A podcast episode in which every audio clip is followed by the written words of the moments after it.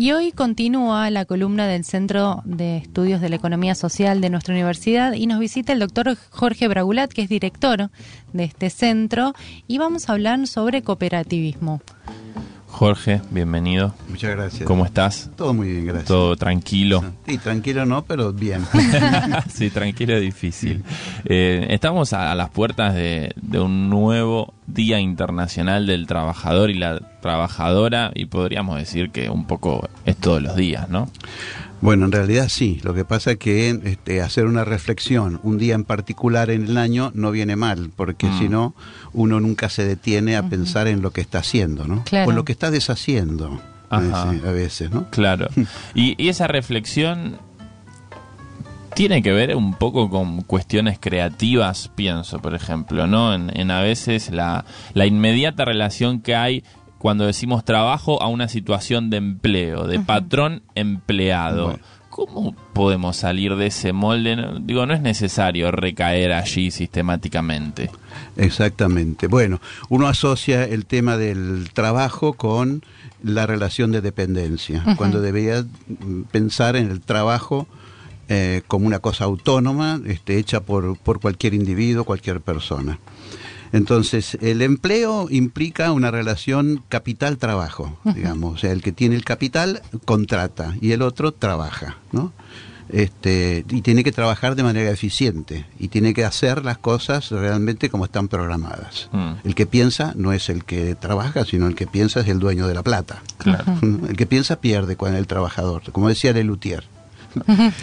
Entonces, este, claro, porque tenés que hacer casi de una manera este, eh, casi como una máquina, por decir algo exagerado. ¿no? Se están terminando esos tipos de trabajo, pero por decir de manera exagerada, este, trabajar maquinalmente. Entonces, en, la reflexión que estás haciendo, es importante que es eh, cómo uno este, se siente creador de su propio trabajo, pero que en este sistema es completamente difícil, ¿no? Es, muy complicado, muy complicado. Porque em, de alguna manera el que opta por un trabajo autónomo es porque el sistema lo ha expulsado y no ha tenido alternativas que autogenerarse su propia fuente de trabajo. Es decir, no es que el Estado le ha ayudado a ser creativo y a ingeniársela para ser autónomo eh, y solidario con un grupo de trabajadores, sino que los trabajadores se han encontrado eh, sin, sin su fábrica, sin su empresa, de un día para otro, que han cerrado las puertas y no han tenido más remedio que mm, autogenerarse su propia ocupación. Jorge, pero esa inventiva, ¿tiene que salir necesariamente de, una situación de extrema necesidad? No. Eh, el tema es el siguiente. Hay una cultura del capitalismo muy perversa, que es que si vos tenés dinero, haces una inversión y contratás trabajadores. Si vos tenés dinero, no decís, bueno, voy a hacer una cooperativa para compartir tu capital con un grupo de gente. Eh, salvo, salvo eh, que vos necesites a esa gente en un, con un criterio de paridad de igualdad. Si todos tienen un mismo conocimiento y necesitas a todos, eh, a todos les va a convenir agruparse de manera solidaria y que ellos mismos sean los patrones de sí mismos, porque de alguna forma no hay un este, alguien que tenga mucho dinero y que contrate, sino mm. que lo que se está uniendo es conocimiento. Entonces las nuevas formas de organización cooperativa de trabajo, donde no es por necesidad, sino es por pensamiento, por raciocinio, son cooperativas vinculadas con la parte informática. donde la construcción de cosas de soft las la hacen o la hacen cuatro o cinco o no la hacen, porque hacerlo uno solo es bastante difícil. Y hablamos particularmente del software libre, ¿no? Que tiene esta lógica colaborativa, abierta, que, que es un poco el espíritu también del cooperativismo. Bueno, o sea, puede desembocar en un software libre, pero, pero a veces no desemboca. No necesariamente. Entonces vos estás agregando algo adicional, que es una cooperativa de programadores que programan en software libre mm. y que ellos se dan cuenta que como tienen que ser solidarios entre sí porque trabajan cooperativamente, son solidarios con la comunidad, construyendo un software libre que no es un software privativo, y cerrado. No es creo haber escuchado cuando estaba entrando en el programa, una caja negra que estabas diciendo vos. sí, em, algo que nos aportó Valeria Laborda la semana, Exactamente. las semanas anteriores, en, otra columna del CES, que planteaba esto, ¿no? Eh, de la caja negra del software privativo y cómo traslucir eso, ver cómo está hecho a partir de, los principios del software libre. Y pensaba cuando mencionabas este, este ejemplo de, de aquellos programadores que se unen para, para hacer una cooperativa eh, y Pedro agregaba lo del software libre, en esa conjunción también es, es una especie de filosofía de vida más que una salida económica. ¿no? al trabajo o una alternativa a un desempleo. Es otra manera de concebir la economía. Es otra manera de concebir la vida claro. y de insertarse socialmente. En realidad una cooperativa de trabajo, en lo que estás planteando, este, es llevarla a que es un proyecto cultural, porque te cambia la cultura y la forma de ser y de insertarte. Ahora, ese proyecto cultural, para que tenga continuidad, necesita resolver la ecuación económica, porque si no sería jugar a hacer cooperativismo. Y lo que necesitas es insertar a esa entidad dentro de un sistema que no es cooperativo, que es un sistema capitalista. Por lo tanto, vos querés cambiarlo, pero tenés que insertarte dentro de las reglas de juego que te vienen impuestas. Claro. ¿Mm? Entonces, tu proyecto es un proyecto cultural cuando lo asumís. Ahora, para que ese proyecto cultural tenga una incidencia social de modificación de pautas de tu vecino porque te ve mejor y actúas de otra manera y contagias al otro, que es un proyecto que la sociedad puede impregnarse, para que subsista tiene que resolver la ecuación económica y que tu producto se venda. Claro. Mm. Y ahí ya hay un mercado. Y cuando habla de mercado ya te insertas en toda una lógica capitalista. Jorge, eh, si pensamos en términos de empleo, muchas veces pasa que trabajamos de 10 a 18 y después vivimos, como que tenemos disociado el trabajo de, lo que es la vida y, y, de repente no, no hay deseo en ese empleo, es casi un, sacrificio que uno hace durante ocho horas para poder sostenerse después y hacer las cosas que le gustan fuera del horario laboral. En el caso del cooperativismo, sin, sin irnos a, una idealización, ¿no cambia un poco eso? ¿No está el deseo un poco más involucrado? ¿No, no hay un, una, un trabajo un poco más integrado a lo que es la vida y no tan disociado? Bueno, en el primer caso que vos decías, hay una relación capital-trabajo. El capital te dice, tenés que hacer esto de tal hora a tal hora. Y tenés que pasar del trabajo dependiente al trabajo responsable. Y cuando vos decís, esto tengo la responsabilidad para mí, pero para el grupo, porque si yo hago las cosas mal, no solamente me perjudico yo, sino perjudico a mis compañeros que son pares, evidentemente entras en una lógica de decir, bueno, este es un proyecto que me atañe a mí, desde el punto de vista de conseguir ingresos, atañe al grupo, atañe a ese grupo que yo necesito que sean mis compañeros, mis amigos. Te, queremos crecer en todo esto, que nuestro producto sirva a la comunidad y no simplemente sea un objeto de venta, sino entonces entras en una lógica distinta del servicio, del hacer las cosas bien por el placer de hacer las cosas bien y te gratifica de que lo que estás haciendo sirva no de lo que estás haciendo se venda para conseguir un ingreso, sino que aparte sirva, sea útil para la comunidad, para tu vecino, para tu entorno, armar comunidad. Entras en otra lógica, entonces cuando te vas a tu casa entras en el entusiasmo no de la venta, sino el entusiasmo de la creatividad. Claro. Este, esto es muy fácil decirlo, por supuesto, pero y, es casi de sentido común entenderlo, pero llevarlo a cabo es más difícil. es más complejo. Y hablábamos al principio eh, que muchas veces estas cooperativas se, se hacen, se arman en función de una necesidad por el desempleo, quizás en algunos casos porque la empresa en la que trabajaban desaparece, los dueños se van hacia la empresa, eh, se dan en bancarrota pero muchas veces los mismos empleados son los que recuperan esa empresa y la vuelven a hacer funcionar en forma de cooperativa. ¿Cómo son estos casos? Digo, deben, cada uno debe tener la particularidad, ¿no? del caso.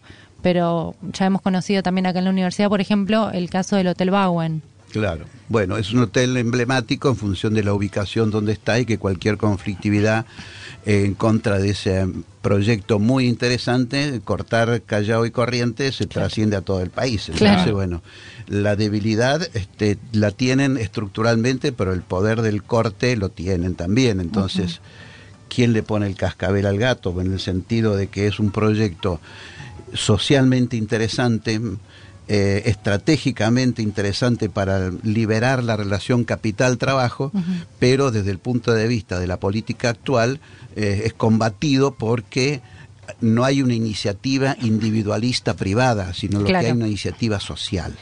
Entonces aquí lo que se está en juego también en, esto, en este proyecto político del gobierno actual es, un, es una cuestión no solamente económica, sino una cuestión cultural. Se está hablando del emprendedor, el emprendedor exitoso, individualista, que después te contrata y genera empleo, genera riqueza. Bueno, pero hay un, em, hay un emprendedor exitoso y ese, a ese tipo salen todas las revistas o quiere salir en todos los lugares y es un exitoso y los otros son los empleados que van atrás del exitoso. Claro. Entonces estás construyendo una sociedad de, egoísta y de individualismo.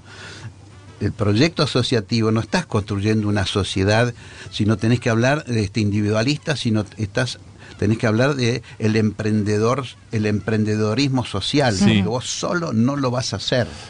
Allí es muy importante el concepto de red.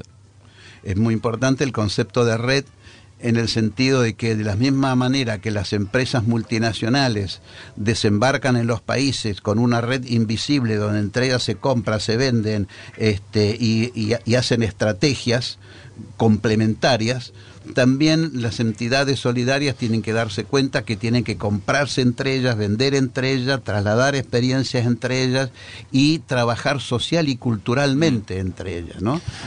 Hay un caso que para mí es muy significativo, me tomo medio minutito para contarlo, que es el de Néstor Saracho, que es un fotógrafo, un cineasta que ha ayudado a fundar muchas cooperativas y ha trabajado en red con, muchos eh, trabajadores y trabajadoras. Y recientemente tuvo un accidente, lo atropellaron, un conductor en estado de lo atropelló, quedó en una situación muy delicada en terapia intensiva sin cobertura eh, médica y social y fue la propia red de laburantes y de trabajadores que trabajaban constantemente con Néstor y las diversas cooperativas que tenían relación con él se organizaron, em, generaron un festival solidario para recaudar plata para sus operaciones y entonces uno se pregunta, ¿de qué está hecha la red? La respuesta es de lazos sociales. Claro es una, este, es una red no económica, sino una, una red afectiva.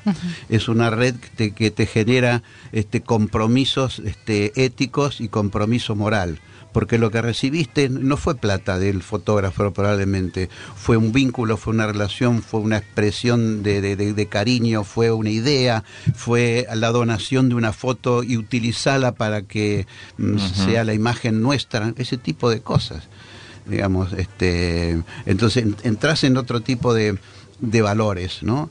Cuando introducís la ética en la economía, este, introducís estas cosas.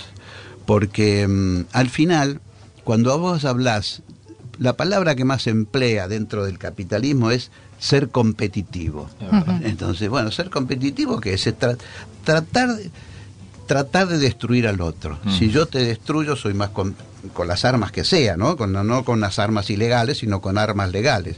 El producto tiene que desplazar al otro. No, no importa que sirva, que sea mejor, que, que sea de utilidad, tiene que desplazar al otro y tiene que ser más barato que el otro. Entonces, ese meter en funcionamiento la competitividad es meter el deseo de destruir al otro, de desplazarlo y de que el otro no venda, de que el otro no exista. Entonces, por lo tanto, yo soy el exitoso que conquisté el mercado. Entonces, generas una cultura de egoísmo y de individualismo, la competitividad. No, sé si se entiende. Bueno, eso, este, la competitividad es contradictoria con el tema de la cooperación. Si yo soy cooperador, no soy competitivo. Ahora, ¿cómo meto a la cooperativa en una, en una economía de competencia? ¿Y la meritocracia? A ver, tenemos que hablar de meritocracia en el tema de capacitación, ¿no? Este, en una entidad solidaria asociativa, la capacitación es necesaria. Y yo dar un ejemplo. Si nosotros armamos aquí una cooperativa, tenemos la obligación de capacitarnos cada vez más, porque si yo me capacito y ella no, voy a poner el, tema al revés porque me voy a poner yo en el mal lugar. Bueno. si yo no me capacito y ella sí, yo estoy este, tirando para abajo el promedio de nuestra capacidad de, trabajo de creatividad. Entonces, si lo tomo de un lugar de la responsabilidad, yo tengo que ser responsable no por mí, sino por el grupo porque yo tiro abajo a todo eso, ese tipo de cosas, ¿no? Entonces, el, el tema de el, el tema de la mm, de la, de la individualidad eh, es importante porque es contradictorio con el concepto de individualismo. A vos te conviene que yo resalte mi individualidad en capacidades, pero lo que no conviene es que yo sea un individualista, que esa individualidad la emplee para mí en detrimento de ustedes. Entonces yo hablo de individualidad en el sentido de que la persona sea cada vez más capaz y que su individualidad, digamos, crezca y resalte por su propio mérito. Claro. Pero que no tenga una actitud individualista de egoísmo. Son dos cosas distintas. Claro. Y de todas maneras, aunque hablemos de cooperativas, nosotros nos imaginamos, bueno, somos todos iguales, si bien vamos a tener todos un, una retribución económica igual o similar, igual, de todas maneras, hay una estructura jerárquica, porque no es una anarquía. Digo, hay un presidente, hay distintos roles. ¿Cómo, cómo es esta organización solidaria dentro de una cooperativa? A ver, la jerarquía implica un orden de funcionamiento. ¿no? Mañana tenemos que entrar a la trabajar a las 8. Yo digo, no, no entremos a trabajar a las 8 porque yo soy de una cooperativa que luego lo que quiero. No, no, no es así. Claro. Digamos. Entonces hay un orden y una jerarquía. Ahora, esas jerarquías no vienen impuestas por el dueño del capital que te dice, vos sos el gerente, vos sos aquel, vos barré, qué sé yo la organización la crean los propios trabajadores de manera democrática y todos tienen un voto. Entonces la jerarquía está autoimpuesta por ellos mismos. Porque si no sería un asambleísmo permanente y discutiríamos todo. Una vez que resolvemos algo, bueno, vamos a trabajar. Mm. Está el momento de crear y el momento de hacer.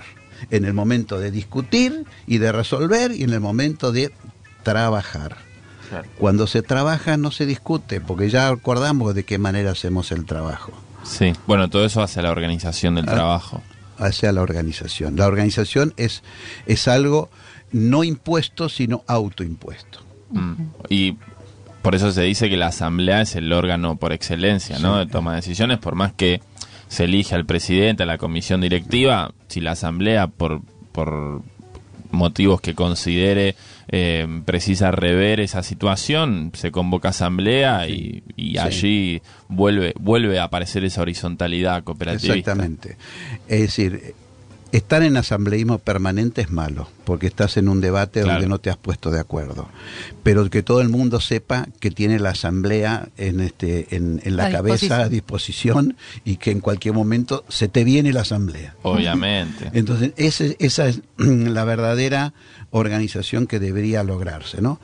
Y como se trata de cosas de, casi de sentido común, son las más difíciles, ¿eh? porque es ponerse de acuerdo con el otro, es no imponer al otro, es convencer al otro. El capital te vence, hace esto y Claro.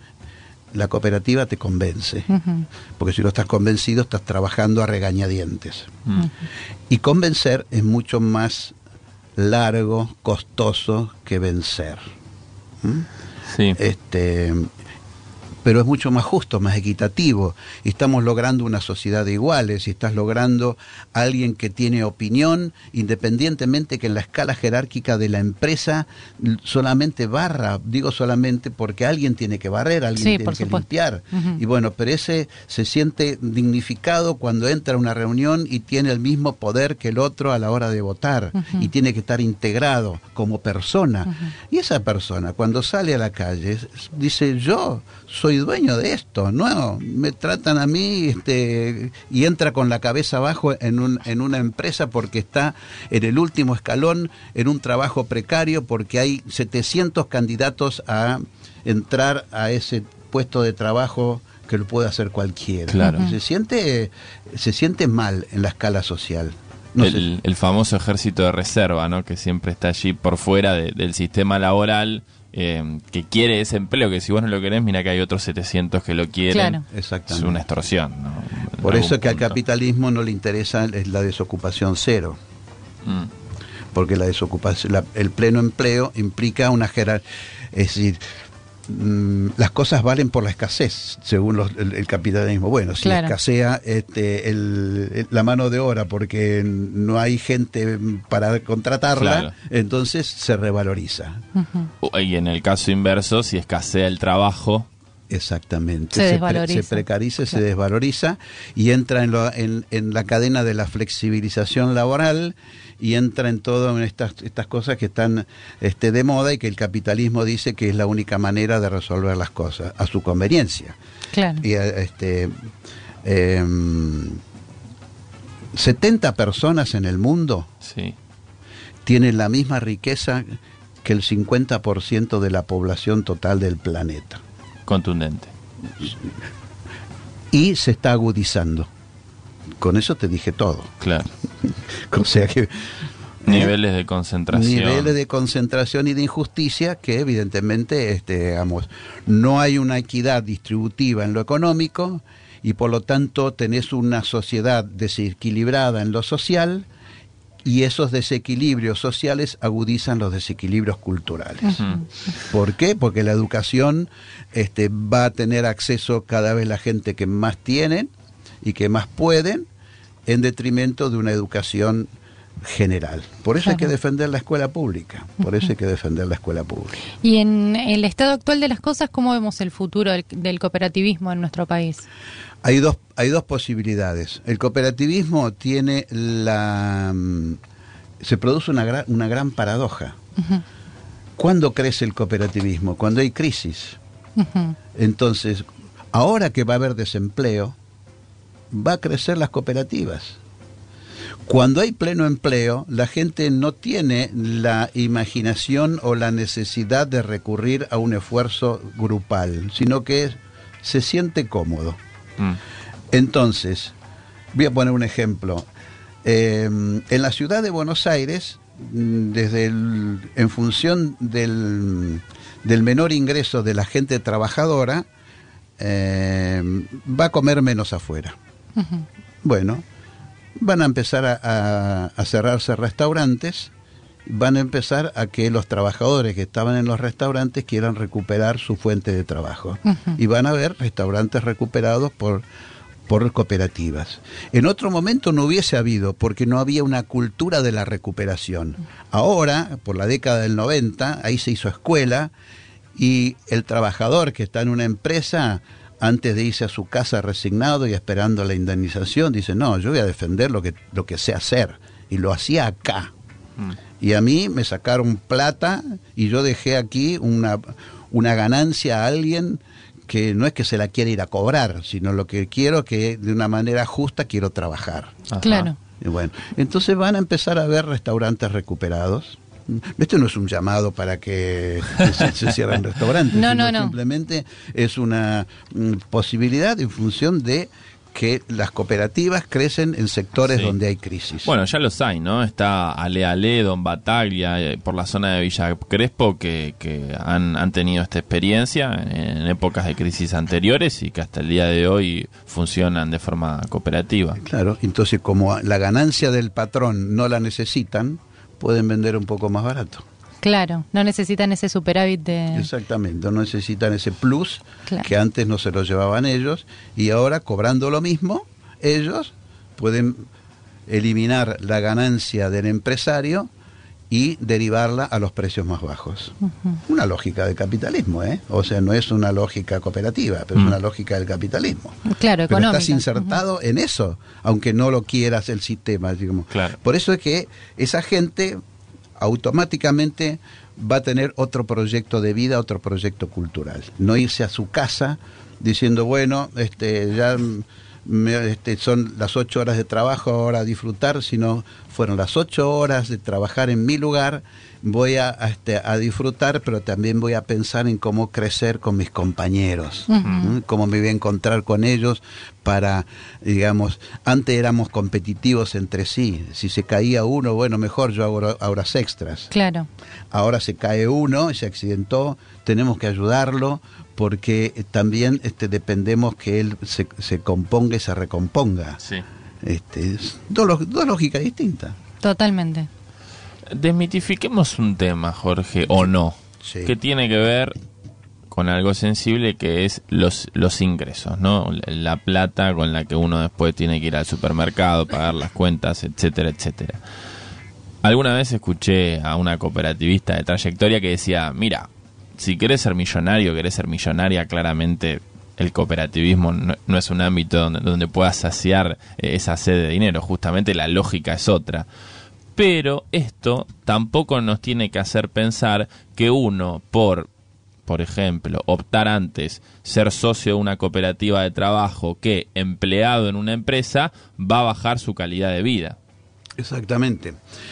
Eh, la sociedad este, mm, tiene tendencia a pensar de que el cooperativismo es para los pobres, ¿no? Entonces, eh, si bien el cooperativismo nace pobre, no nace con esa aspiración de ser pobre. Y al menos empieza con el nivel de ingreso que tenías. Puede ser que sea un ingreso interesante y alto. El tema es la redistribución de ese ingreso en una sociedad más justa y no contentarse con ser el marginal del sistema económico, porque al capitalismo le interesa que haya cooperativas en los lugares donde hay desempleo. Y quédate ahí y no me molestes, porque si te quedas ahí, resolves el desempleo, generás ingreso en ese sector y esos ingresos generan consumo y yo como empresa capitalista sigo vendiendo. Claro. Soy funcional al sistema Y libera un poco la responsabilidad del Estado, y ¿no? libera un poco la responsabilidad del Estado. Ahora, si te quedas ahí, sí sos funcional al sistema. Ahora, si querés crecer y trasladar y generar ingresos y generar cada vez más ingresos suficientes, y cuando entraste a generar ingresos suficientes, empezás a pensar en inversiones cooperativas en otros sitios, con otra gente, Mm. crecer, no tenés más remedio que incorporarlo con, con una igualdad de par, no lo podés incorporar con un em- como empleado. Porque no existe la categoría de empleado en una, en una cooperativa. Cuando lo incorporaste ya es socio, y cuando es socio no le podés pagar mm, distinto de lo que vos estás recibiendo. Y si te quedás ahí y no creces, sos funcional al sistema. Entonces, el crecimiento es económico, es cultural y es social. Y tenemos que ver esto como la posibilidad de ir paulatinamente creciendo y desplazando, desplazando al sistema capitalista. Utopía pura puede ser, Puede pero ser. es posible. ¿Mm? Pero es posible. Em, último tema, me parece, Dale. ¿no? Porque hemos hablado largo y tendido, pero ustedes hace poco invitaron a un referente del cooperativismo italiano el año pasado, Sí. que pasó por nuestros estudios. Sí. Em, y él nos contaba la relación que tiene el Estado italiano con el cooperativismo allí, muy distinta a lo que sucede acá. Podemos decir que en el caso argentino el Estado se hace un poco el distraído con el cooperativismo, como que le, le deja su espacio, pero no dialoga como debiera para reconocerlo como una forma de trabajo que, que- que debe crecer. Eh, la política actual es una política contraria a los valores cooperativos. Es una política de, de individualismo y no de solidaridad. Eh, desde, los, desde lo cultural es así. Desde lo social también. Eh, vamos a poner ejemplos porque si no nos estamos este, hablando en teoría. Sale una resolución de perdonar determinados este, deudas eh, laborales a Carrefour, empresa multinacional privada, y no hubo una at- atención estratégica de largo plazo con el tema de Sancor, que es- era una cooperativa. Mm. ¿Mm?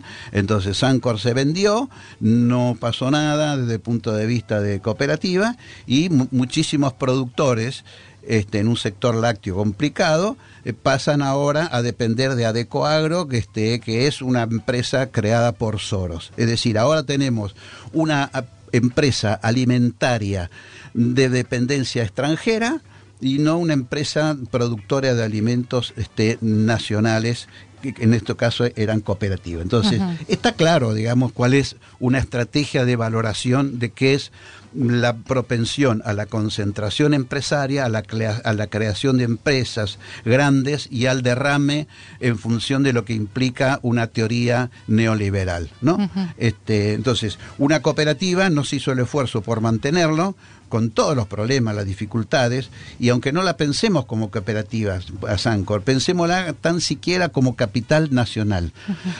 Las decisiones estratégicas de la nueva empresa no van a estar en Argentina, van a estar fuera de Argentina por parte de gente que tiene paquetes accionarios que no van a estar acá vinculada al alimento, no vinculada a, a cualquier cosa, vinculada al alimento.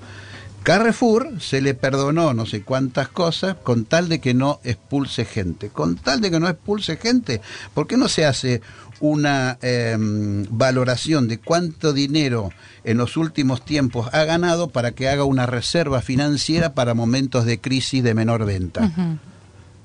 crisis de menor venta que se produce ahora en este momento no se produjo hace 3, 4, 5 años, se produce en el momento. La crisis de, falta de empleo en ese sitio se produce por disminución de ventas ahora. Quiere decir que si hay menos ventas es porque la gente consume menos, y consume menos porque tiene menos ingresos. Claro, esto es un círculo vicioso. Bueno, entonces cuando vos me decías el Estado italiano favorece a las cooperativas, ¿qué pasa aquí? Ya te lo dije. Sí, lo contesto. ¿Quiere dar alguna reflexión final de cara al Día Internacional del Trabajador y la Trabajadora? Bueno, que uno vive con ilusión y con esperanza y que todo esto que uno está trabajando permanentemente y pensando lo hace con el criterio de eh, tratar de aclarar cuestiones teóricas, pero tratar de fomentar cuestiones prácticas, ¿no? La cuestión asociativa y la cuestión solidaria, el trabajo grupal y no el trabajo individualista y le dejo una reflexión en, con este criterio, que es otra cosa que también se viene, que es las sociedades anónimas deportivas en detrimento de las asociaciones civiles y los clubes, y en donde el capital va a querer entrar en el tema de los clubes y llevarse la tajada grande de lo que significa un emblema y un capital social como son los clubes. 100 años de historia corriendo el riesgo de que empresas privadas se lleven algo asociativo, solidario, con todos los defectos del mundo, construido por la gente, por los socios. ¿Mm? Entonces, esto es lo mismo, es un cambio cultural. Cooperativas, clubes, todo este tipo de cosas. Por eso la reflexión es que cuidemos el trabajo solidario. Bien.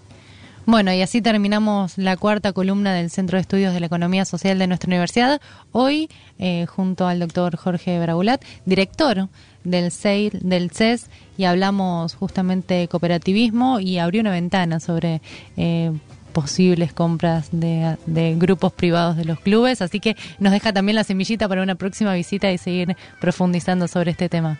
Con gusto. Muchas gracias, por la invitación. ¿eh? Por favor, un gusto.